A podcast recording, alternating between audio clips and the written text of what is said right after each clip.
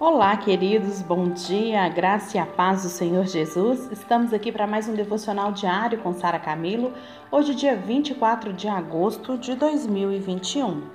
Vamos falar um pouquinho ainda sobre o paralítico de João 5. O paralítico que estava à beira do poço de Betesda, mas que não conseguia se jogar na água. E Jesus passa, o texto está em João 5, de 1 a 9 e pergunta se ele quer ser curado.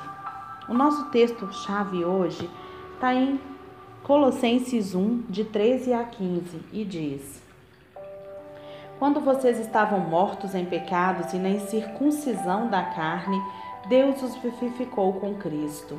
Ele nos perdoou todas as transgressões e cancelou a escrita de dívida, que consistia em ordenanças e que nos era contrária ele removeu, pregando-a na cruz, e tendo despojado os poderes e as autoridades, fez dele um espetáculo público, triunfando sobre ele na cruz.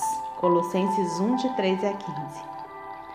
Quando você olha para essas palavras que eu acabei de ler aqui, a gente percebe que elas respondem às suas perguntas. Quem está realizando a obra? Você ou Deus? Quem está em atividade? Você ou Deus? Quem está operando a salvação? Você ou Deus? Quem tem a força necessária e quem está paralisado? Vamos isolar algumas frases para conferir, para conferir. Primeiro, olhe para sua condição.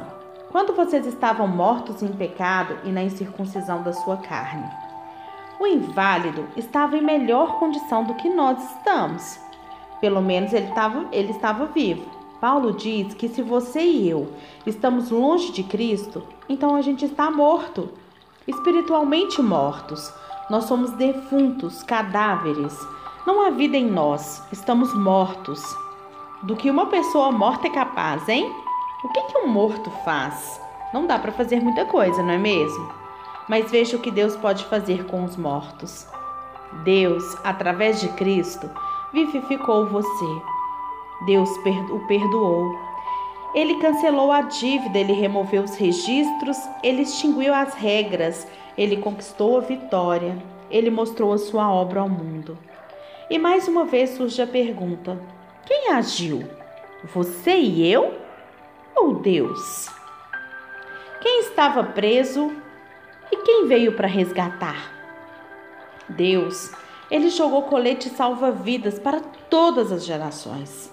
Veja o caso de Jonas no ventre do grande peixe, cercado por suco gástrico e comida marinha em processo de digestão. Por três dias, Deus permitiu que ele ficasse ali dentro. Por três dias, Jonas pensou a respeito das opções que ele tinha. E por três dias chegou à mesma conclusão. Suas opções eram nulas. De onde ele estava? Daquele lugar ali, só havia duas saídas e nenhuma delas era muito atraente. No entanto, mais uma vez, Jonas se sentia incapaz. Ele foi um fracasso como pregador. Ele era um, fracasso, um fiasco como fugitivo. E no máximo, ele é um covarde e no mínimo, um traidor. Mas o que lhe faltou o tempo, o tempo todo? Agora ele tinha em abundância. O tempo todo Jonas não teve coragem, mas agora ele tinha muita coragem. Assim, Jonas faz a única coisa que pode. Qual a única coisa que restava para ele dentro do ventre daquele peixe, sem a menor expectativa? Só restava orar. Ele não diz nada sobre quão bom se acha, mas ele fala muito sobre como Deus é bom.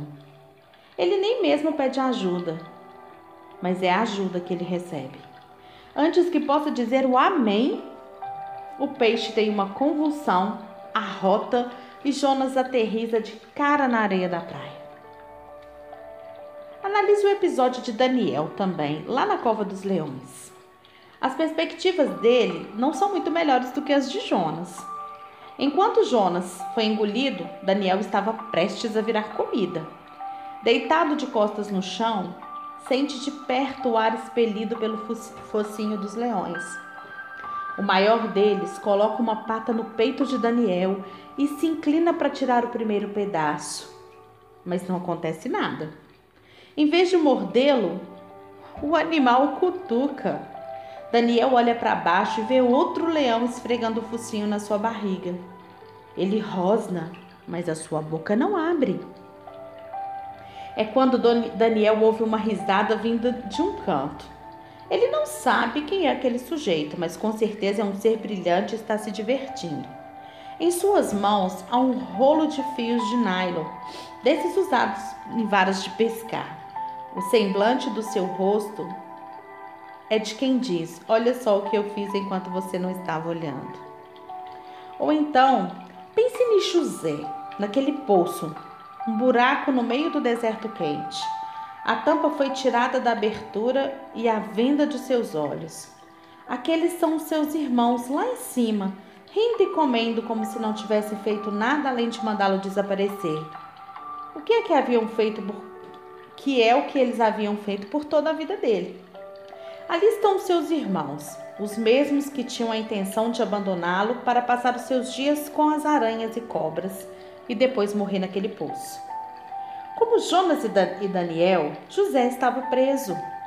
Ele não tem opções, não há saída, não há esperança. Mas como os filhos de Jacó são tão gananciosos quanto maus, José é vendido a alguns ciganos que seguem na direção sul. E a partir daí, ele muda a história. Embora a estrada até o palácio passe pela prisão, ele termina no trono.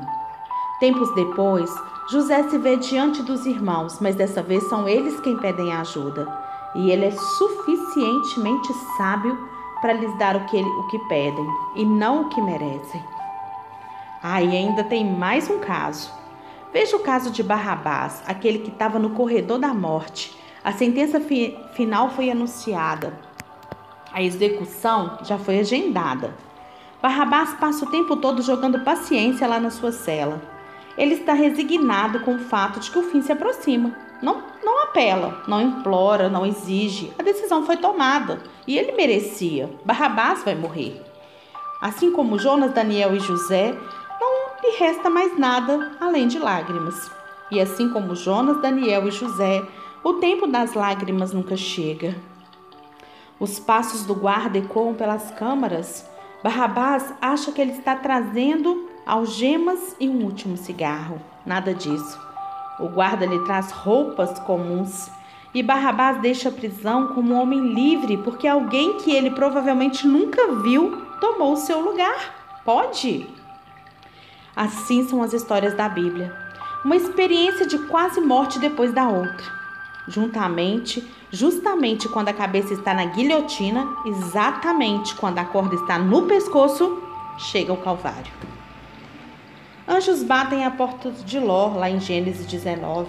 O redemoinho fala em meio ao sofrimento de Jó, lá em Jó 38:42. O rio Jordão limpa a doença de Naamã, segundo Reis 5, um anjo aparece na cela de Pedro, Atos 12. Os esforços de Deus, eles são mais fortes quando os nossos são inúteis. Voltemos a Betesda por alguns momentos. Quero que você olhe para o breve e revelador diálogo entre o paralítico e o Salvador. Antes de curá-lo, Jesus faz uma pergunta que está lá em João, capítulo 5, versos 6 e 7. Você quer ser curado? Senhor, não tenho ninguém que me ajude a entrar no tanque quando a água é agitada. Enquanto estou tentando entrar, outro chega antes de mim. O sujeito está reclamando? Sente pena de si mesmo? Ou está apenas narrando os fatos? Quem sabe? No entanto, antes que esse pensamento nos consuma, veja o que aconteceu lá no verso 8 e 9. Então Jesus lhe disse: Levante-se, pegue a sua maca e ande. E imediatamente o homem ficou curado. Pegou a maca e começou a andar. Ai, eu gostaria que nós fôssemos capazes de fazer isso. Eu gostaria, sabe, que a gente fosse capaz de fazer o que Jesus manda ao pé da letra. Eu gostaria que a gente aprendesse essa lição. O que sai da boca de Jesus é o que acontece. Que, parali que paralisia peculiar é essa que nos confina? O que é essa estúpida indisposição de sermos curados? Quando Jesus nos mandar levantar, levantemos. Quando ele disser que fomos perdoados, vamos deixar de lado o fardo da culpa.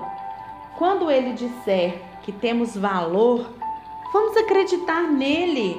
Quando ele disser que a gente vive para sempre, vamos deixar o medo de lado.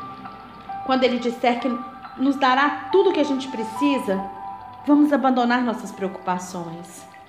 Quando ele disser, e ele está te dizendo isso aí agora, levante-se, faça isso. Não, não pesteneie, faça isso. Levante-se. Eu adoro a história do recruta que correu atrás do cavalo fugitivo de Napoleão e o capturou. Quando ele levou o animal de volta ao imperador, Napoleão lhe agradeceu da seguinte maneira: Obrigado, capitão. Com apenas uma palavra, o recruta foi promovido. Quando o imperador disse aquilo, o recruta acreditou ele foi até o quartel, escolheu um novo uniforme e o vestiu. Foi até o alojamento dos oficiais, escolheu uma cama. Depois se dirigiu ao rancho dos oficiais e comeu. Ele acreditou porque o, o imperador disse. O imperador disse e ele acreditou. Como seria bom se a gente fizesse a mesma coisa?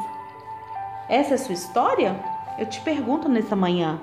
Essa é a sua história? Pode ser que sim. Todos os elementos são iguais. Um estranho bondoso entrou em seu mundo sofrido e ofereceu a mão para ajudá-lo. Agora a decisão de aceitar o gesto é sua. Jesus está aí, com você agora, estendendo as mãos para te ajudar, ou melhor, te mandando levantar. Sai dessa posição de conforto que você está vivendo agora. A posição de conforto só nos impede de crescer. Levante-se, ande. Ande. Você não é um paralítico. Você não é um paralítico espiritual. Você não é um paralítico na sua vida e na sua família. Acredite no que Deus fez por você. Como disse o versículo que nós começamos aqui hoje, quando nós estávamos mortos em pecado e na incircuncisão da carne, Deus nos vivificou em Cristo. Ele nos perdoou todas as transgressões e cancelou a escrita de dívida que nós tínhamos, que consistia em ordenanças e que nos era contrária. Ele removeu essa dívida pregando-a na cruz e tendo despojado os poderes e autoridades, ele fez um espetáculo público triunfando sobre eles na cruz. E é esse triunfo na cruz que te dá a vitória. Por você mesmo, por mim mesma, nós seríamos eternamente condenados.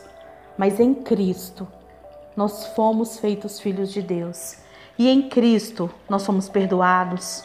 Nossa dívida foi paga os registros removidos, as regras extinguidas, a vitória conquistada e a nossa obra, a obra de Cristo por nós, mostrada ao mundo. Chega, chega desse tempo de miséria, chega desse tempo de medo, de angústia, chega desse medo, desse tempo de derrota. O Senhor está aí. Siga o que Ele te manda fazer. Levante-se para depois se prostrar diante dele em gratidão. Ele te ama e tudo que Deus fez foi para que você tivesse uma vida plena e abundante nele. Deus te abençoe, querido e querida, nesse dia. E que você entenda essa palavra com o coração aberto, entendendo que o melhor o Senhor já conquistou por você.